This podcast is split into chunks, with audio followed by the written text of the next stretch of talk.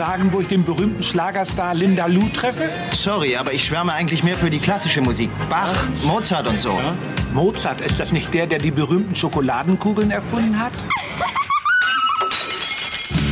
We walk all like in an old Chevita. Hallo, hallo, Linda! We're living like in a Dolce Vita. Hallo Menschen und herzlich willkommen bei einer neuen Folge des Podcasts ohne Sinn und Verstand. Mein Name ist David Grassoff und ja, ihr habt es gehört, es ist Sommer. Draußen scheint die Sonne. Wir haben 33 Grad hier oben in meinem Podcaststudio, in meinem Dachgeschoss, huch, in meinem Dachgeschossklo sind es gefühlt 54 Grad. Und ja, so fühlt sich der Sommer an, wie gerade schon beschrieben, äh, mit diesem wunderschönen Trailer, also beziehungsweise den Anfang des Trailers von Sunshine Reggae auf Ibiza, äh, was übrigens nichts mit dem Strache zu tun hat, sondern ein alter Klassiker ist, äh, mit Karl Dall. Äh, großartiger Film, kann ich wirklich jeden, jeden ans Herz legen, der äh, keine Gehirnzellen mehr hat. Schaut euch äh, Sunshine Reggae auf Ibiza an. Ich glaube, man kann den sogar ganz auf YouTube gucken. Ist, glaube ich, jetzt auch kein besonderes Qualitätsmerkmal. Aber falls ihr mal Langeweile habt und äh, genug Drogen zur Verfügung, äh, ja, schlagt zu, schaut euch das an. Ja, wie gesagt, es ist Sommer. Wir haben gestern Abend auch gegrillt. Und ähm, ja, ich habe gestern Abend gar nicht so viel getrunken, wie ich dachte. Bin sogar noch mit dem äh, Auto nach Hause gefahren. Vielleicht äh, bin ich jetzt in diesem Alter, wo man sich denkt, so, nee, das ist es einfach nicht wert, jetzt dann vier Tage äh, durch zu sein, weil man einen Abend Spaß hatte. Und dann hatte ich einfach keinen Spaß. Und dann war alles okay. Und ich fühle mich heute äh, ja sehr fit. Es ist immer noch warm draußen. Ich war noch nicht äh, draußen. Ich war mal kurz auf dem Balkon, habe gemerkt, wow, ist warm, bin wieder rein. Also ich bin jetzt auch keiner von diesen ähm, Sonnenanbetern. Also ich bin eher jemand, der versucht, der Sonne aus dem Weg zu gehen. Und äh, ich habe eh eine leichte Sonnenallergie. Das heißt, sobald ich zu sehr äh, UV-Strahlung ausgesetzt bin, kriege ich äh, kleine Pickelchen auf dem, auf dem Arm und auf der, auf der Hand und auf den Füßen. Und deswegen versuche ich tatsächlich äh, Sonnenlicht eher mal so zu meiden. Was aber nichts bedeutet, dass ich den Sommer nicht mag. Also ich finde es äh, eigentlich schon ganz angenehm und äh, ich bin ja einiges gewohnt. Ich habe ja jahrelang in Südfrankreich gelebt. Von daher sind auch hohe Temperaturen jetzt nichts, was mich völlig zerfickt. Also nur ein bisschen halt, also so kopfmäßig wenn ich dann meistens ein bisschen durch. Aber ist jetzt auch kein großer Unterschied zu sonst. Von daher alles gut. Also ich freue mich auf den Sommer. Ich freue mich, dass der Sommer jetzt angefangen hat. Ähm, ich habe dafür gerade mir auf äh, Arte zwei Dokus angeguckt über griechische Mythologie und äh, war super interessant, war auch gut gemacht. Äh, ich finde generell, dass Arte ja äh, coole Dokus macht und auch äh, optisch sehr schön äh, dargestellt mit so ähm, ich glaube, das nennt sich Scherenschnitt, ne, so Schattenspiele. Also war sehr, sehr cool, sehr schön anzusehen, sehr interessant. Und aber wenn man das mal so runterbricht, so griechische Mythologie ist eigentlich auch hauptsächlich äh, viel Rumgebitsche äh, und äh, ja Rumgeficke. Also irgendwie könnte man da sicherlich auch so eine Game of Thrones Serie draus machen. Da ließe sich bestimmt irgendwas machen in der Richtung, weil das ist unglaublich, wer da mit wem. Und ich glaube, der größte Ficker von allen war Zeus. Und der hat sie alle gehabt. Ob Göttin, Halbgöttin, Mensch und, und seine Frau Hera musste dann immer den Uschis dann hinterher jagen. Also es war schon, äh, ging schon gut ab. Und lustigerweise auf jedem Bild, was die davon gezeigt haben, die haben auch in dieser Doku so ähm, ja, Gemälde gezeigt, die waren immer nackig. Also scheinbar hatten die gar keinen, gar keine großen, äh, gar keine große Zuneigung zu Kleidung, sondern die sind immer nackig rumgelaufen und die Typen hatten auch einen relativ kleinen Penis. Ich glaube, ich hätte mich damals auch sehr wohl gefühlt. Vielleicht bin ich sogar ein Gott oder ein Halbgott, wer weiß. Vielleicht steckt auch ein Stück von Zeus in mir drin. Ja, klingt dann eher wieder wie so ein bisschen wie so ein Porno. Aber ich glaube, das ist ein äh, äh, ist ein interessantes Thema. Vielleicht kann man da noch mehr draus machen. Vielleicht, also ich, ich habe ja als Kind mich auch super gerne in, in griechische Mythologie eingelesen. Eigentlich ist es ja Fantasy. Und das ist so ein bisschen wie die Bibel halt. Das ist eigentlich alles Fantasy-Geschichten und äh, ich bin ja als ungläubiger Mensch äh, ja nicht so der den Gottheiten äh, so nah gebaut, so nah an Gottheiten gebaut, sondern äh, für mich sind es halt gute Geschichten und gerade die griechische Mythologie hat echt viele, viele gute Geschichten. Also auch wenn man das äh, früher mit der Fickerei nicht so mitbekommen hat, weil als Kind die Bücher, die man gelesen hat, war es jetzt, haben die vermutlich einfach mal diese Stellen so ein bisschen rausgestrichen oder vielleicht nicht so äh, nicht so drauf gepocht, äh, das zu erzählen. Aber das ging schon heiß her und ich glaube tatsächlich, da ist echt Potenzial für eine coole Netflix-Serie drinne. Äh, ich äh, würde es auf jeden Fall gucken und nicht nur wegen der Bumserei. Ja, das äh, damit habe ich also meinen Vormittag verbracht. Heute hier Sonntag. Äh, die Woche war relativ, ähm, ja, war ich war ich ja nicht viel unterwegs. Eigentlich sollte ich gar nicht unterwegs sein. Bin dann kurzfristig äh, im Punch Club nochmal äh, aufgetreten. Äh, eigentlich hatten die auch überlegt, den, das nicht zu machen, weil irgendwie ja Temperatur, es war der erste schöne Tag im Jahr und irgendwie war noch Dörpelfest vorher und und dann haben wir uns gedacht, okay, komm, machen wir eine kleine Show. Und dann war Serkan Ateş war dabei, Horst Viergut. Und dann haben wir halt zu, drei Mann halt eine Show gemacht. Ich habe dann 20 Minuten gespielt. War auch okay, also war jetzt nichts Schlimmes und nichts Besonderes, also jetzt nichts, was besonders erwähnenswert war. Was halt ganz cool war, was ich halt recht entspannt war weil ich halt keinen Druck hatte. Ich konnte einfach ein bisschen labern, ein bisschen erzählen. Hab tatsächlich auch ein bisschen äh, ja Neues einfach mal so erzählt. Mal gucken. Irgendwann werde ich mir das mal anhören und mal schauen, ob ich da irgendwas ähm, rausmachen kann. Ähm, ja, bevor wir zum, ähm, zu den Fragen kommen, die ich gestellt habe, beziehungsweise zu den Fragen, die ich gestellt bekommen habe, wollte ich kurz nochmal ein kurzes Thema anreißen, was so ein bisschen äh, zurückführt auch auf die, auf die Anfänge dieses äh, Podcasts. Ich habe ja am Anfang immer, oh, ich muss mal ein bisschen Geräusch machen. Irgendwie ist halt heute alles so ein bisschen knörbelig hier.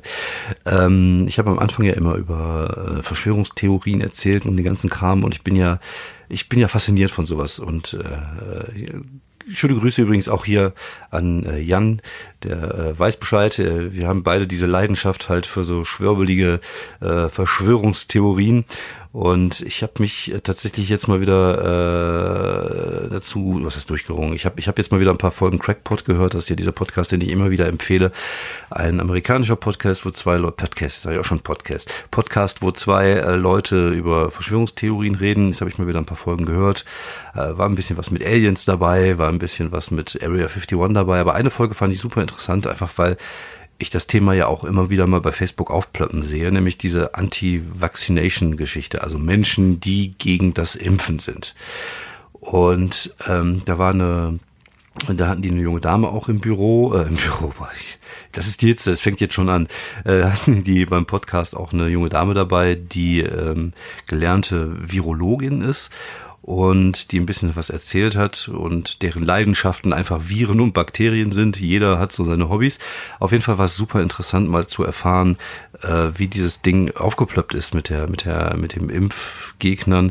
Und das ist gar nicht so lange her. Ähm, vor zwölf Jahren hat irgendein Typ, ich glaube Andrew, Andrew Wakefield hieß der, eine äh, wissenschaftliche Untersuchung gemacht und da herausgefunden, dass äh, eine kombinierte Impfung verschiedener Stoffe gegen Masern, Röteln und noch irgendwas äh, Autismus bei Kindern äh, verursachen soll. Und ist natürlich dann durch die Presse gegangen und dann gab es halt Leute, die sowieso generell so ein bisschen nah an der Verschwörungstheorie gebaut sind, die das sofort geglaubt haben. Äh, Im Nachhinein ist dann raus, äh, hat sich dann rausgestellt, dass diese äh, Untersuchung irgendwie nur äh, super klein war. Das waren irgendwie nur zwölf Probanden und im Endeffekt hat er auch alles gefälscht, was da drin stand. Also es stimmte nix. Also es war alles gar nicht wahr und es war einfach eine Lüge und aber dieses, dieses Ding halt, das ähm, Impfen Autismus verbreitet, äh, oder Autismus verursacht, ist jetzt in der Welt. Und es gibt halt Leute, die glauben das. Und es gibt gar nicht so wenige Impfgegner. Und das ist halt schon erschreckend zu sehen, wie äh, ja so, sowas entstanden ist und, und dann jetzt Leute es gibt, die einfach das trotzdem glauben, obwohl es bewiesen ist, dass es nicht richtig ist. Und es gibt Tausende und Tausende von, von wissenschaftlichen Untersuchungen, die das widerlegen. Es gibt Untersuchungen, die, äh, die, die zeigen, dass Impfen äh, keine besonders große Gefahr ist und ta tatsächlich dann auch mit Tausende von Probanden. Und äh, aber die glauben das halt nicht, weil die halt in ihrem Glauben jetzt so feststecken, dass die das dann halt nicht machen. Und äh, das, das Schlimme daran ist tatsächlich, dass es halt auch einfach für andere Leute gefährlich ist. Äh, es gibt ja diesen, diesen Begriff der Herdenimmunität, das eigentlich bedeutet, dass je mehr Menschen geimpft sind, umso weniger vom äh, umso weniger ist die Chance, dass ein Virus sich ähm, Epi Epidemie, oh, ich kann heute kein Deutsch mehr reden, wie eine Epidemie halt ausbreitet. Und aber wenn es dann, weiß ich nicht, wenn es nur 80 Prozent der Menschen sind, die geimpft sind, ich glaube bei uns sind so 96 oder 98 Prozent, was ja eigentlich okay ist. Ähm, wenn es nur 80 Prozent sind, ist die äh, Möglichkeit, dass halt eine Epidemie ausbricht, halt wesentlich größer. Und äh, das ist halt einfach gefährlich. Dieses, äh, dass das Impfen bringt tatsächlich halt nur was, wenn ein Großteil der Menschen geimpft sind. Und diese Masernausbrüche, die es jetzt gibt in den USA oder auch hier in Deutschland, hört man ja immer wieder von Masern. Äh, da gibt's natürlich wieder irgendwelche rechten Spackos, die sagen, das wären die, äh, die äh, Flüchtlinge, die das hier wieder mit ins Land brächten. Was eigentlich, von mir aus kann es auch sein, aber normalerweise darf nichts passieren, weil wenn jeder geimpft ist, dann gibt's auch keine Probleme. Aber es gibt halt einfach da draußen genug Leute, die einfach immer äh, denken, sie wüssten es besser als andere.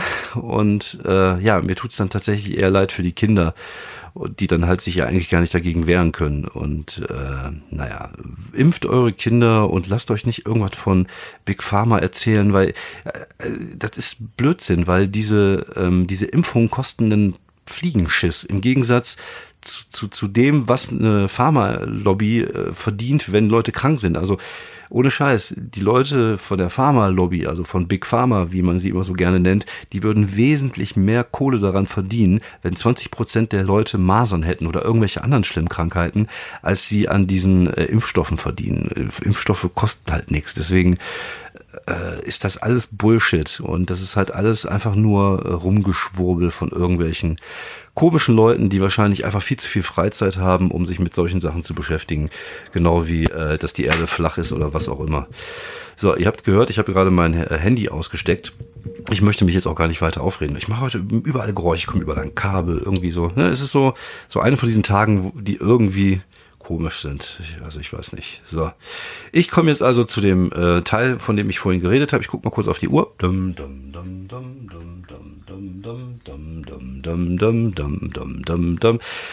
Und ich werde jetzt äh, Fragen beantworten, die mir gestellt worden sind, hauptsächlich bei Twitter. Und dann fange ich direkt mal an. Ich sage jetzt einfach die Twitter-Handle. Weiß nicht, wie die Leute privat heißen. Ähm, Jay Mano möchte gerne wissen, äh, was hältst du davon, dass Politiker, egal welcher Partei, Twitter oder Facebook nutzen ohne jeglichen Austausch? Sprich posten, ohne auf den dadurch entstehenden Diskurs einzugehen. Siehe zum Beispiel Horst Seehofer.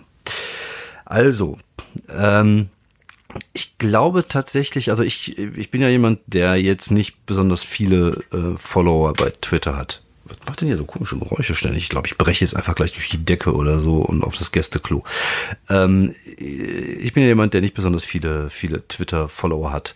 Und ähm, aber manchmal habe ich auch so einen Tweet dabei, der, der recht steil geht und wo dann viele Leute darauf antworten. Ich glaube, es ist halt einfach auch eine Frage der Zeit, ob man überhaupt die, die Zeit hat, sich damit zu beschäftigen. Davon ab gehe ich eh davon aus, dass viele der Politiker ihren Twitter-Account oder viele der Prominenten ihren Twitter-Account gar nicht selber bearbeiten, sondern dass es da halt Leute für gibt. Und die können natürlich nicht im Namen einer zweiten Person irgendwas, äh, irgendwas in den Diskurs einbringen.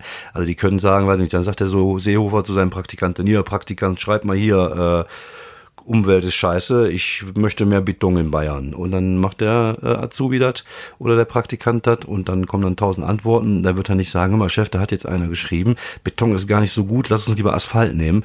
Und dann, äh, also das, das passiert nicht. Und ich glaube tatsächlich auch, dass es gar nicht gewollt ist weil ähm, es einfach viel zu zeitaufwendig wäre und viel zu kompliziert wäre, jetzt da einen Diskurs zu führen mit 15 äh, verschiedenen Leuten. Also ich kenne das ja selber von Diskussionen, wenn man mal so im Netz irgendwelche Diskussionen hat, ob es jetzt bei Facebook ist oder ob es bei Twitter ist, ist es halt immer relativ schwierig, ein Auge darauf zu behalten, wer jetzt wen geantwortet hat und wer jetzt zu was etwas sagt, dann fällt hier plötzlich etwas an. Also ich persönlich finde, dass ähm, soziale Medien nicht der ideale Ort sind, um Diskurs zu führen. Das ist auch ein bisschen das Problem heutzutage, glaube ich, dass äh, viele Leute halt denken, das ist jetzt die Fläche, wo wir Diskurs führen können, aber eigentlich ist es dazu eigentlich nicht so wirklich geeignet, einfach weil du äh, gewisse Sachen einfach nicht rüberbringen kannst, wie in einem eins zu eins Gespräch. Ich glaube tatsächlich, dass viele Menschen, die sich im Internet auch anzicken, vermutlich in einem eins zu eins Gespräch ganz gesittet miteinander umgehen würden,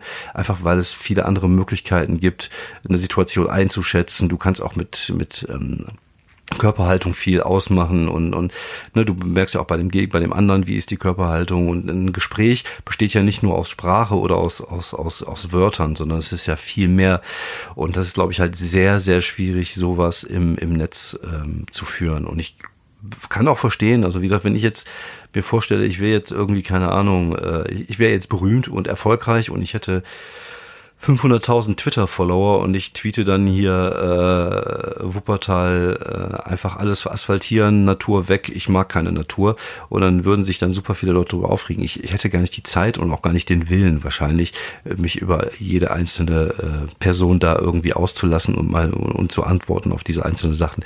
Ich glaube, es funktioniert einfach nicht und äh, äh für die ist das einfach so ein Sprachrohr, die können Sachen raushauen. Ähm, und ich glaube, diese Möglichkeit zu diskutieren und Gespräche zu führen im kleinen Rahmen ist dann halt eher uns kleinen Twitterern oder Facebooklern äh, gegeben. Wir können das machen. Ich kann halt auf einzelne Sachen beantworten. Aber wenn es dann irgendwann zu viel ist, ist es auch einfach zu viel Arbeit. Und das ist halt einfach so. Es hält halt auf. Es hält ja jetzt so schon auf. Von daher, ich glaube, äh, da muss ich tatsächlich mal die ganzen Politiker in Schutz nehmen. So, dann haben wir hier den Drachenspalter. Äh, warum bist du auf YouTube in den letzten Jahren so unterpräsent? Äh, Couch Titan war zum Beispiel ein Format, das ich sehr mochte. Da muss ich ein bisschen ausholen. Die Couch Titanen war ein Format, das ich damals ähm, vor vier Jahren, glaube ich, mit meinem Kollegen André Wiesler, äh, der leider vor zwei Jahren verstorben ist, äh, aufgebaut habe und anderen Leuten. Wer war denn mit, mit dabei? Der Fabian Morukstadt war mit dabei, Chris Falk und ähm, ach, jetzt komme ich gerade nicht auf den Namen, ich bin gerade ein bisschen durch. Äh, der Herr Jeckel war mit dabei, glaube ich. Und äh, es war nett, wir saßen halt um eine Couch rum, haben ein bisschen gelabert, haben das gefilmt, hatten immer so eine, so eine Kiste, wo wir Themen rausgezogen haben. Wir waren also sozusagen im Podcast, als Podcast noch nicht so super modern waren wie heute. Und äh, da gibt's halt auch immer noch bei YouTube, kann man es gucken, Couch Titanen, da gab's halt immer so verschiedene Themen, die wir aus dem Hut gezogen haben und wo wir dann halt äh, 15 Minuten drüber gesprochen haben und auch tatsächlich nur 15 Minuten, dann kam Klingeln und da waren halt vorbei. Ähm, ja, war ein interessantes Format. Und die Frage ist halt, ähm, äh, würde es heute wahrscheinlich besser funktionieren als früher? Ich weiß es nicht. Äh, warum ich YouTube nicht nutze, da gibt's halt mehrere Antworten drauf. Also zum einen habe ich tatsächlich auch bei YouTube Videos gelöscht von alten Auftritten, die ich nicht mehr sehen konnte. Ähm, es ist halt so, dass ich halt nicht so der mega Videoman bin. Also ich bin halt keiner, der viel mit äh, mit dem Medium Video macht. Also ich, ich gibt hier und da mal so Aufnahmen, die ich mache, wenn ich irgendwo auftrete. Wobei meistens mache ich ja Audioaufnahmen und ich finde Podcast ist so mein mein Medium. Ich mag Sprache, dass ich äh, kann es hier einrichten, ohne groß äh, irgendwie einen riesigen technischen Aufwand zu haben. Ich muss mir nicht stundenlang vorher was überlegen. Ich kann mich hier hinsetzen auf meinem Klo, mache die Anlage an und dann lege ich los. Und das ist natürlich für mich recht einfach, recht äh, ja, komfortabel einfach von zu Hause aus zu machen. Wenn ich jetzt anfinge, Videos zu machen, das wäre natürlich ein etwas größerer Aufwand. Das ist halt immer die Frage, äh, rechnet sich der Aufwand? Ähm, bei mir ist es ja so, ich bin ja berufstätig, das heißt, ich arbeite jeden Tag äh, von, von 8 bis äh, 17, 18 Uhr und bin dann zweimal, zwei, dreimal die Woche auch noch unterwegs und mache irgendwelche, ähm, irgendwelche Auftritte. Und dann noch die Zeit zu haben, jetzt irgendwie lustigen Videocontent zu machen. Also Ideen hätte ich bestimmt, an der Umsetzung wird es wahrscheinlich auch funktionieren. Da ist aber die Frage, ob die Zeit, die man für so etwas einsetzt, sich auch lohnt, ob das irgendwas bringt. Weil ich habe jetzt auch nicht den meistbesuchtesten YouTube-Kanal diesseits des Ozeans. Ähm, eigentlich habe ich eher einen sehr bescheidenen, ich glaube, ich habe 600 Abonnenten und meine Videos dümpeln irgendwie bei 400, 500 Klicks rum. Ich glaube, vielleicht mal einer mal über 1000 oder so. Ich habe da keine große, besonders große Reichweite. Es ist, wäre sicherlich eine Idee, das mal auszubauen und was mehr draus zu machen. Aber die Frage ist halt was. Und da habe ich einfach momentan keinen Kopf zu, keine Zeit zu. Und äh, Auftritte posten äh, ist immer ein schwieriges Thema, weil wir leben ja tatsächlich auch so ein bisschen davon, dass die Leute uns nicht kennen auf der Bühne. Das heißt, wir kommen auf die Bühne und äh, Jokes und Gags funktionieren ja meistens durch Überraschung. Und wenn man jetzt sein ganzes Material schon irgendwie im Internet stehen hat und bei YouTube stehen hat, ähm, dann ist das schwierig, weil dann äh, ist die Überraschung nicht mehr da bei den Leuten, wenn sie es vielleicht vorher kennen. Das ist halt doof. Deswegen versuche ich immer mal hier und da mal so einzelne kleinere Clips rauszuhauen, wenn sich die Möglichkeit ergibt.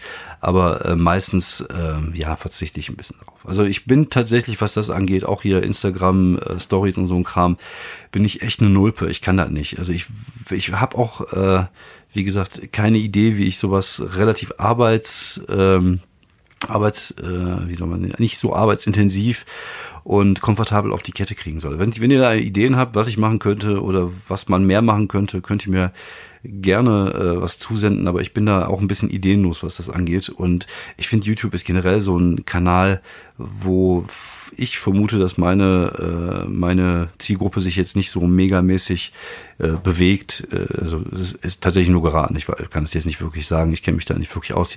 Ich habe mich damit auch nicht wirklich beschäftigt bis jetzt. Also irgendwann ist auch gut. Irgendwann muss man so sich so ein bisschen äh, auf, auf Dinge konzentrieren und das ist halt bei mir momentan die Comedy, der Podcast und äh, ja Ideen umzusetzen. Mal gucken, was da noch alles kommt. Dazu äh, erzähle ich gleich noch ein bisschen was mehr. Deswegen bin ich tatsächlich bei äh, YouTube gar nicht so äh, wirklich viel präsent. Äh, mal gucken, ob sich das irgendwann ändert. So, dann haben wir den Geppy-Comedy-Kollegen äh, Dennis Gebhardt. Schöne Grüße hier von meiner Seite. Was war der dreckigste Witz, der von dir auf einer Bühne erzählt wurde? Boah, dreckig äh, ist halt die Frage, wie definiert man dreckig? Also ich bin ja generell gerne dreckig, ich bin generell auch gerne böse. Ähm, ich würde sagen, so vom, vom grenzwertigsten Thema ist halt immer so diese Pädophilie-Geschichte, die immer ganz böse ist. Ich habe ja mal irgendwann, äh, ich mache ja diese Listen, vielleicht kennt ihr die auch, sonst einfach bei bei Facebook, ähm, ne, bei Facebook, bei YouTube mal äh, David Grassoff TV total eingeben, die habe ich ja da auch gemacht. Und da hatte ich unter anderem auch so eine Liste, so Dinge, die man auf Kindergeburtstagen nicht sagt. Und da war halt irgendwie so ein Ding dabei wie, äh, oder die man auf Kindergeburtstagen nicht macht. Und da war so ein Ding dabei wie, äh, der, der dem kleinen Mädchen eine Puppe schenken und dabei sagen, ja, zeig mir, wo dein Papa dich gestern Nacht angefasst hat. Und mit dem Gag habe ich mal in Euskirchen, den habe ich direkt als Starter-Gag benutzt bei äh, Nightwash in Euskirchen. Und da ging die Stimmung erstmal ordentlich in den Keller, weil so fängt man halt einfach nicht an. Das ist so, das weiß ich heute. Äh, damals dachte ich mir, ich bin so cool, ich kann mit so einem harten Gag anfangen. Nein, ist nicht so. Äh, man muss erstmal äh, die Sympathien des Publikums haben und dann muss man halt versuchen, äh, so eine Art Gefühl zu haben, ob man diese Grenze überschreiten darf oder nicht. Äh, also den Gag habe ich tatsächlich auch schon seit Jahren nicht mehr gespielt, aber es war damals, glaube ich, so mit das Böseste, was ich auf der Bühne machen konnte. Und vielleicht auch das Blödeste, weil es echt lange gedauert hat, bis ich die Sympathien des Publikums wieder zurück hatte. Ähm, ja, sonst äh, mag ich ganz gerne auch mal so ein paar Na Analwitze, hatte ich auch mal drin, aber die haben sich auch nicht bewährt, sage ich mal. Irgendwie so ein Ding hatte ich mal drin wie äh, äh, ich mag ältere Frauen, also junge Frauen sind ja schön und hübsch, aber die sind irgendwie wie so äh, neue Autos. Die riechen gut, sehen gut aus, aber wenn man sie reinsetzt, die quietschen die noch ein bisschen, die kann man nicht voll ausfahren. Ich mag lieber äh, ältere und reifere Frauen, die einen nicht irgendwie so bewundert oder äh, die einem nicht böse angucken, wenn man ihr sagt, dass man beim Blasen gerne auch mal einen Finger in den Arsch hätte. Ich glaube, das war somit so eine der dreckigsten Witze und der, ich weiß auch gar nicht, ob der jemals funktioniert hat. Ich finde den witzig. Mal gucken, vielleicht packe ich den irgendwann mal wieder aus. Also ich hätte jetzt ein äh, beim beim Auftritt äh, hier in äh, beim Punch Club habe ich hinterher mit dem Kollegen Serkan Attisch noch ein bisschen gesprochen. Schöne Grüße auch nochmal von der Seite hier. Und er sagte, äh, dass ich mich so langsam so zum äh, zu, zu dem Typen entwickelt, der so fiese Pointen von hinten macht. Also ich habe immer so äh, so, so Gags und dann habe ich immer so eine Tagline, die halt böse ist. Zum Beispiel, ich weiß gar nicht, ob ich dir schon mal hier erzählt hatte, äh, mit dem Opa, ich glaube, ja, ich, das wäre irgendwie der Witz, wo ich mich selber im Auto beömmelt habe, wo ich dann irgendwie erzählte, Opa, mein Opa hat früher gern auch mal den, äh, so einen Kinderwagen, der im Weg stand, die Kellertreppe runtergeschoben. Aber zum Glück war halt nur einer von den beiden Zwillingen drin. Das ist dann so der Gag und dann kommt am Ende noch, du musst immer ganz gut timen, dann sowas wie, äh, aber immerhin kann man die beiden jetzt auch besser auseinanderhalten. So, ne, von hinten nochmal einen rein, so einen bösen, das mag ich halt sehr gerne. Ich mag, wie gesagt, bösen Humor. Ich bin ja der Meinung, Humor darf fast alles. Aber das ist ein anderes Thema, darüber äh, sollten wir nicht jetzt äh, hier sprechen. Dann habe ich noch eine abschließende Frage, diesmal auch wieder vom Drachenspalter. Ähm, ich habe dich damals als buchschreibender Slammer auf der Feencon das erste Mal gesehen. Heute bist du Stand-up-Comedian. Mich würde der Weg von einem zum anderen interessieren und wo für dich die Unterschiede zwischen Bühne und Convention sind. Dazu muss ich auch wieder ein bisschen was ausholen. Ich habe früher immer ähm, auf der Feencon gelesen. Die Feencon ist eine äh, Rollenspiel-Convention und eine Lab-Convention in Bonn. Ähm, und das Ding gibt's halt seit 25 Jahren. Und ich war da halt im, in der Zeit äh, früher relativ häufig. Also ich habe ja angefangen ähm, als Rollenspielautor. Ich habe ja so Pen and Paper Rollenspiele geschrieben wie Ratten, Funky Coles. Ich habe auch für verschiedene Formate geschrieben damals für ein Envoyer. Das war so eine Zeitschrift. Dann habe ich auch für äh, Cthulhu geschrieben, für Shadowrun habe ich geschrieben, ich habe auch für verschiedene Rollenspiele übersetzt und das war so ein bisschen für mich so der äh, die die die die Tür in den ins Schreiben rein und dann habe ich äh, dann habe ich angefangen Kurzgeschichten zu schreiben und auch Kurzgeschichtenbücher rauszubringen. Unter anderem war ich dann tatsächlich da auch äh, auf der Feenkon und habe da aus den Horrorgeschichten vorgelesen damals tatsächlich auch mal auf der RPC mit dem Herrn Sträter, so haben wir uns ja kennengelernt, weil er ja in einem meiner Bücher drin war. Und äh, ich glaube, das war 2009 oder 2008, da hatten wir zusammen auf der RPC gelesen, damals vor sieben Zuschauern oder so.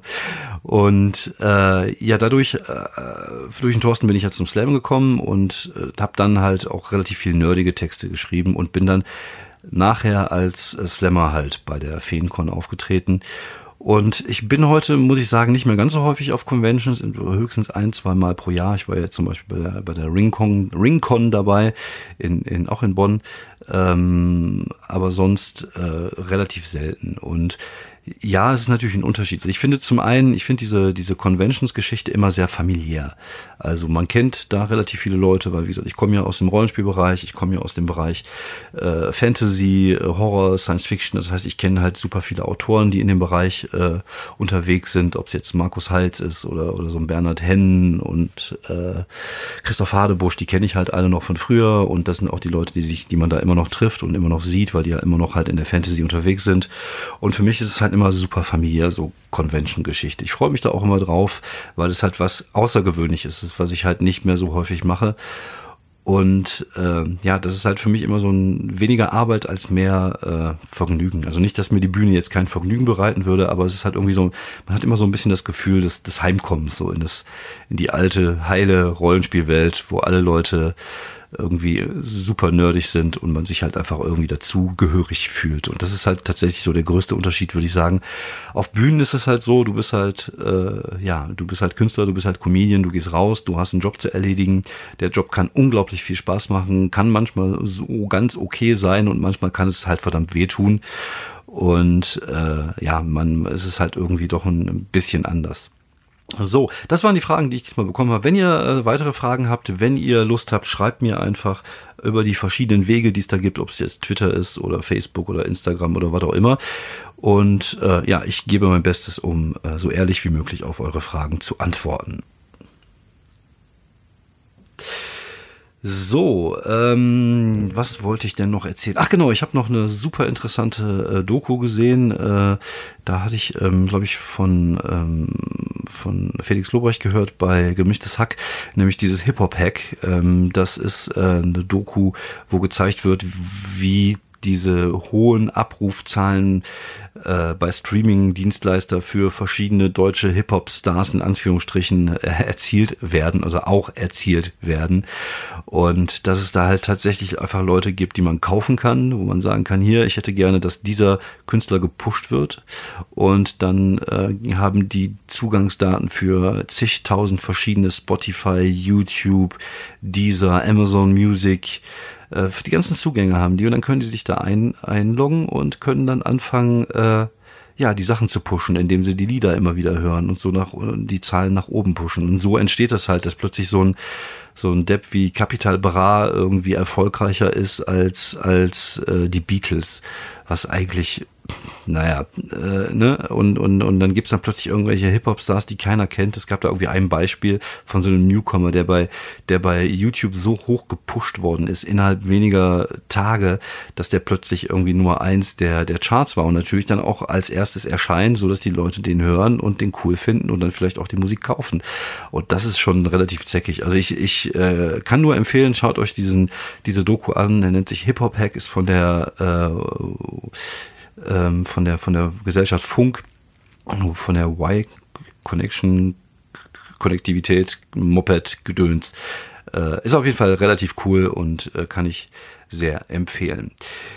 Ähm, ja, sonst, was geht bei mir? Ich, wie gesagt, ich habe jetzt erstmal Sommer, das äh, freut mich. Ich habe jetzt im Juni noch ein paar Auftritte und ich glaube im Juli auch noch ein, zwei und im, im August auch eins, zwei, aber halt sehr, sehr, sehr, sehr wenig was halt sehr angenehm ist, weil jetzt wieder der Zeitpunkt ist, wo man so langsam äh, in den Modus kommt, wo man mal wieder so ein bisschen äh, Luft braucht. Und ne, das ist halt einfach, man merkt, wenn man jetzt so vier, fünf Monate äh, jede Woche zwei, drei Mal auftreten war, irgendwann ist auch der Punkt, da bist du einfach ein bisschen durch und du musst auch wieder neue Ideen finden und das gelingt am besten, wenn man einfach mal sich nicht mit dem Thema Comedy beschäftigt. Deswegen bin ich ganz froh, dass jetzt die Phase so ein bisschen vor mir steht. Wie gesagt, ich habe im Juni noch ein paar äh, schönere Geschichten und dann gucken wir mal, was im August und im September, beziehungsweise eigentlich eher im September dann wieder abgeht. Da freue ich mich auf jeden Fall sehr. Ich bin jetzt auch mal gefragt worden, ob ich Bock hätte, ähm, Kneipenquiz-Veranstaltungen äh, zu moderieren und da bin ich tatsächlich gerade am überlegen, ob man das nicht mal auch mal machen sollte als Erweiterung des eigenen Portfolios. Kann es ja nicht schaden, wenn man mal wieder so ein paar äh, neuere Sachen ausprobiert. Und wer weiß, vielleicht macht es mir Spaß. Und ich bin ja eh äh, jemand, der gerne mal mehr mit dem Publikum machen würde. Also lernen würde, mehr mit dem Publikum umzugehen. Auch vielleicht einfach spontan lustig zu sein mit dem Publikum. Und dafür ist natürlich so eine Geschichte äh, eigentlich relativ cool. Also ich sehe das dann eher als ähm, Fortbildungsmaßnahme. Mal gucken, also da gibt's natürlich auch verschiedene Themenbereiche, habe ich gesehen, von Bundesliga, Fußball über Game of Thrones, über äh, Serien, was natürlich alles cool ist. Dann Harry Potter, wobei ich ja sagen muss, ich bin ja ein Nerd, aber Harry Potter fand ich irgendwie nie so, war nie so meins. Aber ich glaube, ich war auch einfach viel zu alt, als es rauskam. Wenn du jetzt mit, äh, als junger, wenn ich jetzt als junger Kerl mit Harry Potter aufgewachsen wäre, dann wäre ich wahrscheinlich jetzt auch ein riesiger Fan. So hält sich das bei mir eher im Grenzen. Und dann lieber Game of Thrones oder Herr der Ringe oder da gibt es sicherlich auch noch andere coole Möglichkeiten, was man da so auf die Beine stellen kann. Ich freue mich auf jeden Fall, äh, dass jetzt Pause ist und ich freue mich auch darauf, dass es dann irgendwann weitergeht. Ich ähm, bin voller Tatendrang. Ich habe auch ein paar neue Ideen äh, von Dingen, die man auf die Beine stellen kann. Mal gucken, was ich alles so davon äh, tatsächlich auch auf die Bühne bringen kann. So, ich äh, glaube, ich mache heute mal Feierabend. Wie gesagt, ich schwitze mir gerade hier den, äh, ich schwitze hier gerade in, in Fontänen äh, meinem Körper hinunter läuft das Wasser und ich bin auch nicht mehr in der Lage, drei Grad Sätze zu sagen. Ähm, deswegen mache ich jetzt mal Feierabend und ich hoffe, ihr hattet trotzdem eine schöne Podcast-Folge. Ich konnte euch den Tag irgendwie versüßen. Und sonst hören wir uns nächste Woche mit einer neuen Folge vom Podcast ohne Sinn und Verstand. Kurz, aber gut. Bis dann. Ciao.